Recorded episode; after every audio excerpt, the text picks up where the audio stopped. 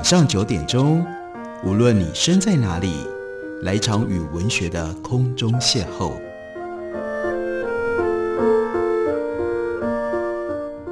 杨照谈书，邀您一同遨游文学世界，认识古今中外的经典之作。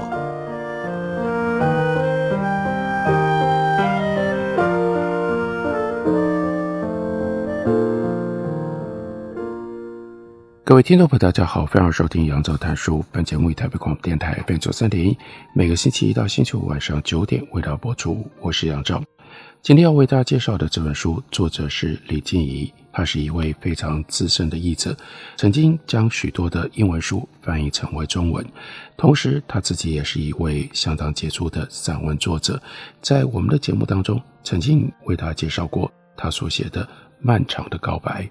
今天要为大家介绍的是他的译者笔记结集成书，书名叫做《为你千千万万遍》。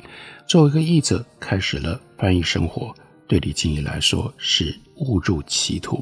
他是国立政治大学外交系的博士，美国史丹佛大学的访问学者。他曾经任职外交部和总统府，那才是他的本业。我们来看一下他如何误入歧途的呢？他说，还在念硕士班的那一年秋天，为无限延长的学生生涯感觉到厌烦，也怀疑起自己除了会念书之外还能干什么。于是突然兴起找工作的念头，在对出版毫无概念的情况底下，意外得到牛顿出版公司的工作机会，当起了编辑。人生的第一份工作就进了当时极富声望和规模的牛顿出版社。他说，让我像是。终于跳出了水井的青蛙，看见了一个完全不同以往视野的全新宇宙。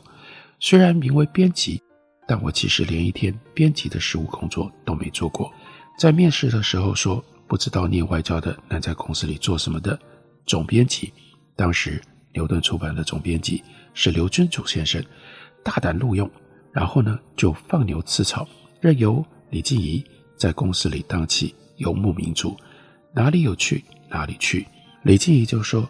于是我忽而翻译哲学词典，忽而帮忙科学词典润稿，一会儿又跑去做杂志，最后甚至还企划起漫画历史以及漫画人物传记来，日子过得精彩开心。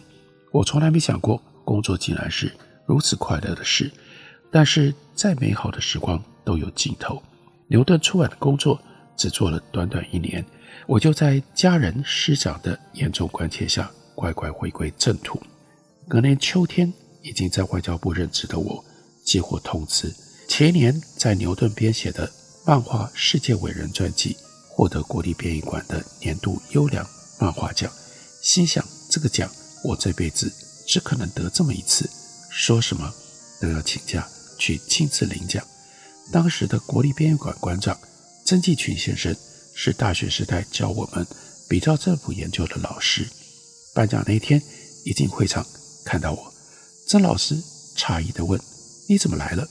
我回答说：“我来领奖啊。”替谁领奖？是我得奖了。曾老师不敢置信的就看了一下手上的得奖名单，我就指着名单说：“这就是我啊。”曾老师看着我，摇摇头，一句“不务正业”只差没说出口。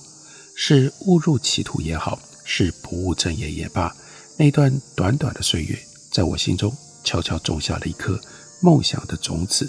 尽管此后多年，我的工作和出版文学都扯不上任何关系，但是那一年的时间，让我了解了世界的另一种面貌，看见了人生的另一个可能性。心中的那颗种子，也静静等待着，在时机成熟的那一天萌芽。滋长。后来的某一天，从未在我生活里缺席的文学，再度以另一种方式回到我的生命里。某一种程度上，也改变了我的人生。因着翻译，职场上的长官发现我在本职专业之外的另一项潜能，开启了工作的新阶段。因着翻译，我在高速运转的沉重工作压力之下，找到了逃脱现实世界的避风港。也因着翻译。我能够在文字所构筑的殿堂里沉淀、思索、反刍，走过幽暗的人生低谷。就此，一路走到了今天。这是李静怡回想他自己作为译者的过程。在这本译者笔记里的另外一篇文章里，他又记录自己曾经有过的某一项没有完成的奇遇。他告诉我们，他曾经差一点去动物园工作，而且呢，还补了一句，他说：“不应该说，我曾经争取过动物园的工作机会。某一年，台北动物园有一个高阶行政主管的职务出缺，偶然得知讯息，检视一下资格条件。”发现自己都符合，心念一动，竟然就去应征了。还记得当时写了一篇洋洋洒洒的现代动物园经营理念，通过初审，接着又参加一场笔试，向来很会写作文的我，再度顺利过关。直到最后一关口试，得知其他几位竞争对手的资历之后，我才惊觉自己太自不量力了。面试官们显然也有同感。最后得到这个职缺的是。动物园原来就已经在那里服务的资深副主管，后来仔细反省，觉得这一切应该都是 Gerald Douro 他的错，因为他笔下的动物园如此的有趣，让我不由得对动物园生出了许多奇思异想。认识 Gerald Douro 始于大树文化总编辑张慧芬引进的系列作品，而我有幸参与翻译这本 d u r o 为他。所创立的 Jersey Zoo 泽西动物园二十五周年庆所写的《现代方舟二十五年：杜瑞尔与泽西动物园的传奇》。李静怡说：“当时我并不认识这位在西方动物保育界鼎鼎大名，而且著作本本畅销的知名作家。但翻开这本书，第一段文字就勾起了我的好奇心，欲罢不能，自此就变成了杜瑞尔的忠实粉丝。”这段话说什么呢？那就是杜瑞尔说：“我想许多人在六岁的时候，恐怕都不可能明确预见自己未来的发展。但是在六岁那年，我很坚定地告诉妈妈，长大之后我要拥有自己的动物园，并且慷慨地允诺妈妈要在园区里盖一栋小屋给她住。如果我妈妈是一位典型的美国母亲，可能会立即带我去看离家最近的心理医师。”还好，冷静的他只告诉我，他认为那一定会很有趣。然后呢，他就把这一切抛在脑后。其实他应该早就已经警觉了。从我两岁开始，就在火柴盒和口袋里塞满所有能够抓得到的各式各样的小动物。从火柴盒进展到动物园，应该是可以预期的。值得欣慰的是，在母亲去世之前，我实现了诺言。让她住在我的动物园里，不是小屋里，住在一座大庄园里。杜瑞尔有一位不寻常的母亲，因此也有不寻常的童年。他出生在印度，是家里五个孩子的老幺。三岁的时候，因为父亲过世，举家迁回英国。十岁的时候，母亲西家移居希腊科孚岛，于是，在自由放任的环境当中。开启他对于大自然跟动物终身不渝的热爱。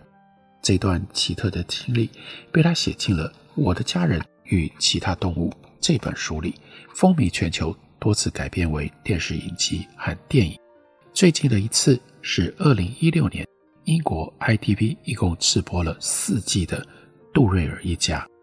杜瑞尔二十一岁的时候，继承了一笔三千镑的遗产，他就决心要实现创设。动物园的愿望，为了筹措资金，在身兼外交官跟小说家身份的大哥 Lawrence Douro，他的鼓励之下，开始写作，一举成为畅销作家，因此得以筹设信托基金。一九五九年，位于英伦海峡群岛泽西岛上的动物园落成了。在《现代方舟二十五年》这本书里，杜瑞尔他以他一贯幽默风趣的笔调，回顾创立动物园的艰辛历程。也描述了动物园生活里诸多不可思议的奇闻趣事，但更多的是透过泽西动物园从无人看好到逐步成功的案例，阐述了杜瑞尔他对于自然保育的看法，说明现代动物园在野生动物保育工作上所必须扮演的角色。杜瑞尔常说他自己很幸运，能够实现在大人看来疯狂无比的童年梦想。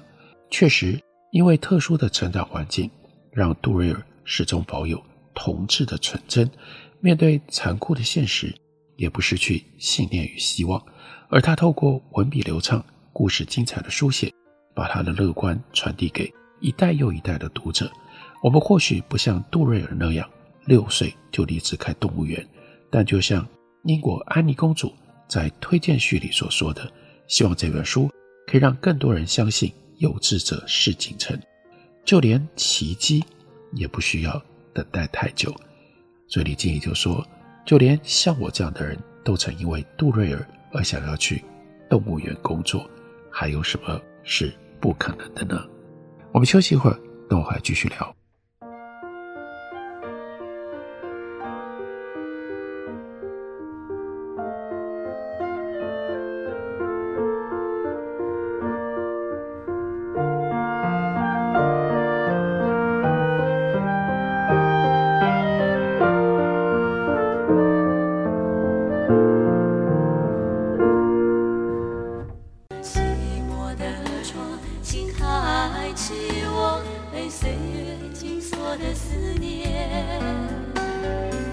大家好，我们是南方二重唱。您现在所收听的是最有活力的台北广播电台，FM 九三点一，AM 一一三四。我是否还算是你的从前？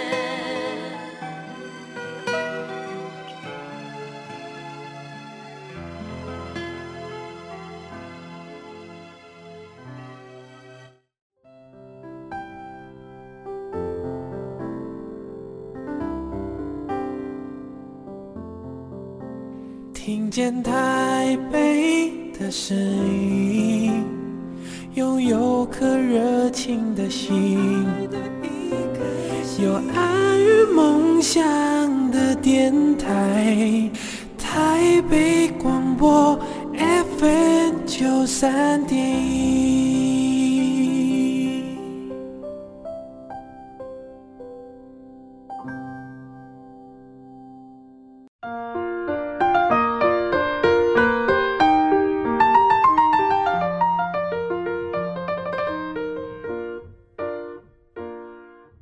感谢你继续收听《杨照谈书》。本节目台北广播电台 FM 九三点一，每个星期一到星期五晚上九点，为大家播出到九点半。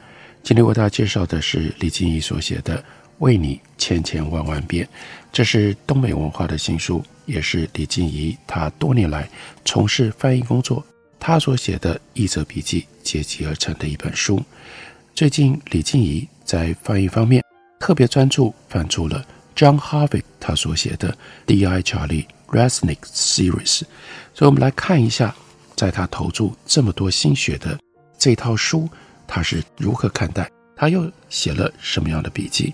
为瑞尼克系列，李静怡所写的笔记开头就为我们介绍 Nottingham 的这一位刑事督察 Charlie Resnick。他是一个爱猫的男人，开始养猫并不是他的本意，妻子外遇他去，独自住在原本为美满家庭而准备的独栋大屋里，瑞尼克自陷生活疆域。即使是在自己的家里有一些空间，他是永远都不想踏进去的。深夜下班，他总是在厨房里给自己做一份三明治，端到客厅，听着他喜爱的爵士乐，用那沧桑的乐声填满一个又一个寂寞的夜。猫是自己来到他家庭院的流浪猫，乞食但骄傲。充满戒心，一次次的喂食亲近。某一天，猫愿意踏进这空虚的大宅。有一天，猫跳上了瑞尼克的膝头，正在聆赏 Miles Davis 唱片的瑞尼克。猫来了一只，就有了两只、三只，最后瑞尼克有了四只猫。Miles Davis 以及其他的爵士乐手，再加上那些他喜爱的猫，就构成了。他生命当中的某一种核心，他迟迟不愿意搬出大房子去找单身公寓，自此就有了合理的借口，因为猫，他需要有这么大的空间，而他需要猫，因为爱与伤痛都还没有远去。小说主角瑞尼克，一个失婚独居却始终对人生抱持希望，看尽了丑恶的罪行，却还能够用温柔的心去面对残酷人世的一位警探。全套一共十二集的瑞尼克探案系列，时间跨度长达二十年，以英国曾经的工业重镇 Nottingham 折射出时代的变迁，并且透过瑞尼克市井人世沧桑的眼睛，揭开变迁表面下更长不变的爱恨嗔痴。解谜是推理小说最基本的设定，但 John Harvey 他以节奏优美的诗人之笔，塑造出立体的人物和精彩的故事，层层叠叠的善恶爱恨交错，直探人性的幽微深处，让瑞尼克探案系列在推理的设定之上，呈现了文学的深度内涵。John Harvey 的推理之王桂冠实至名归。瑞尼克探案系列的第一本是《寂寞芳心》，而李静怡为《寂寞芳心》这本书，他所写的笔记开头却是从他自己的推理阅读讲起。他说：“和许多人一样，我的推理启蒙是从东方书局的亚森·罗宾开始的，一路再从福尔摩斯读到阿加达·克里斯蒂，推理阅读的基本素养大致完备了。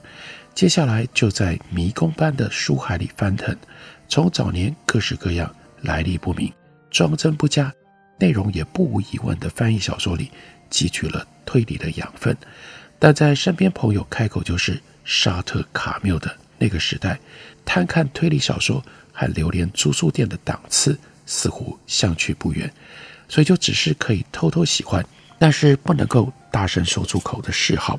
一直到新世纪来临，远流出版公司推出了一个前所未有的大企划，那是詹宏志主编的谋杀专门店，精选翻译了一百零一部的推理小说，每一本都烫金精装，如推理圣经。大大改变了过往对于推理小说的印象，也成了李静怡翻译人生的重大转捩点。但那又是另外一个长长的故事。总之，这套书的出现让台湾掀起了一股推理热潮。原本不见天日的类型小说，自此成为出版世界不可或缺的一个大书类，也让读者开始认识到推理小说的各种不同类型和谱系。而李静怡就成了这套书的忠实读者。这才赫然发现，许多以往读得不明所以的小说，竟然都是大有来历的推理名家之作，包括了 Chandler、Quinn 等大师。于是重新搜罗阅读，逐渐拼凑出属于自己的推理地图来。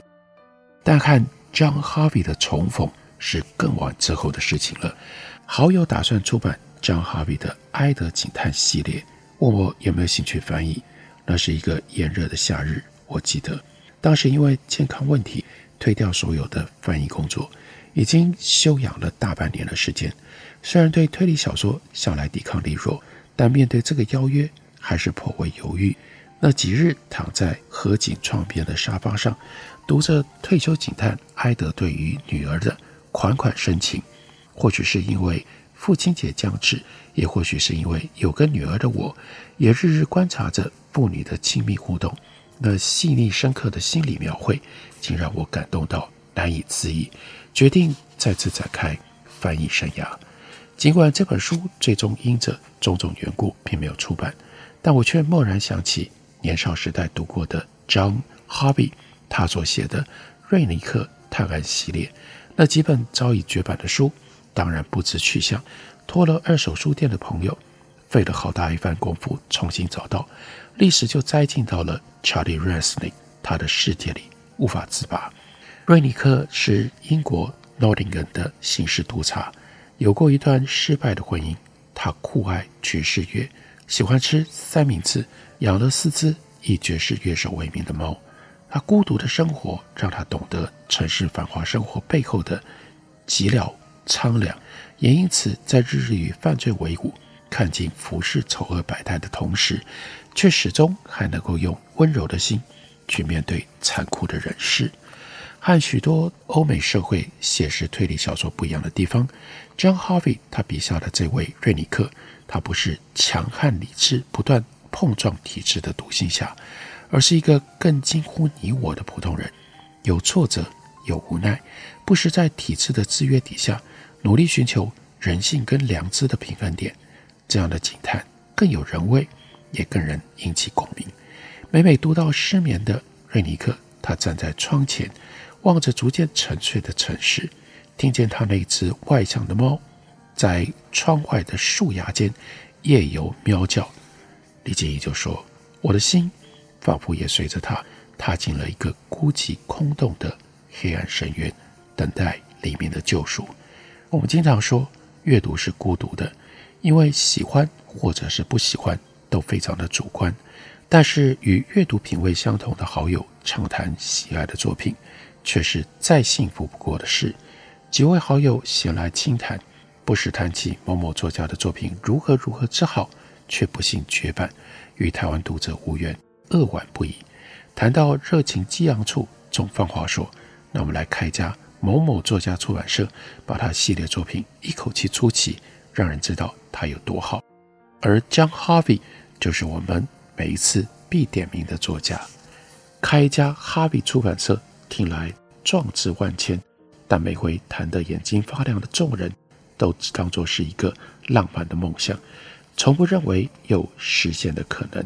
只是这个梦想的种子，却在我心里扎了根，始终没有枯萎，甚至还悄悄萌了芽。经过百转千折的历程，在人人皆曰不疑的情况底下，李静怡开了。东美出版社虽然不叫做哈威出版社，但江哈比当然是难辞其咎的罪魁祸首。开的这家出版社也就当然不能少了 John Harvey，还有瑞尼克。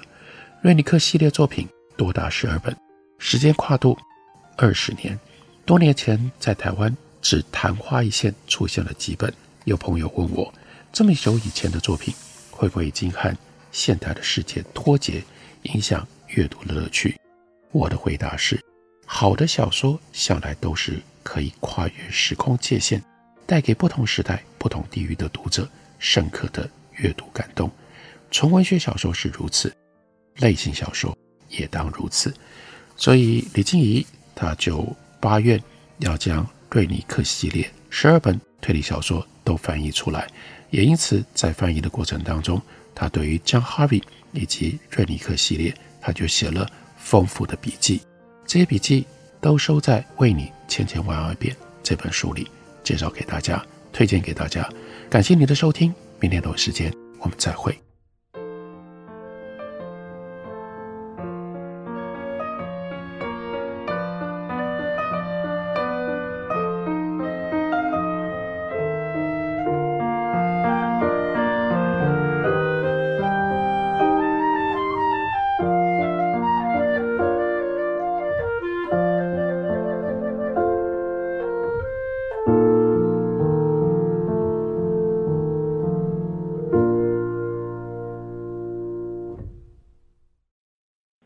所拨的电话无法接听，请稍后再拨。The number you have dialed is not available. 好想找人说说话哦。我在开会，等下打给你呢。需要的时候，怎么你们都不在身边？一九二五依旧爱我，卫福部二十四小时安心专线一直都在。生活没有过不了的难关，珍惜生命，拥抱希望。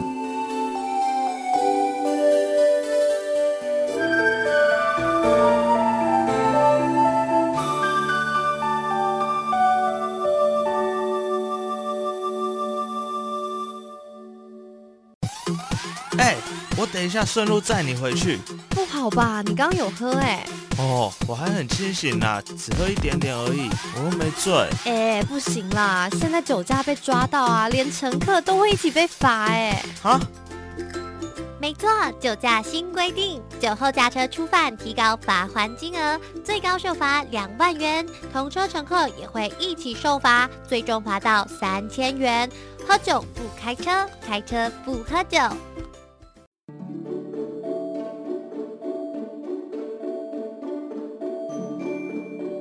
一公尺零点四趴，三公尺剩两个，十公尺。你在背什么数学公式啊？明天要考吗？不是考试啦，是有关温室效应的问题。你知道吗？当海平面上升一公尺，台湾零点四帕的面积会被淹没；海平面上升三公尺时，全台六都会就只剩下桃园和台中两都。那如果上升十公尺呢？到时候啊，全台八点八帕的面积都会消失了。尤其大台北盆地、南洋平原、台中彰化以南的海岸平原，很可能都会被淹没了。啊，这么吓人！那那该怎么办呢？我们可以多做一点，例如爱用当地食材，减少食品碳排放量，多搭乘公共运输工具，减少开车或骑机车的次数，而冷气温度也可以控制在二十六度到二十八度之间哦。嗯，还可以随手关灯、拔插头，自备环保餐具，少用一次性就丢弃的商品哦。台北电台与您一起珍惜资源，爱地球。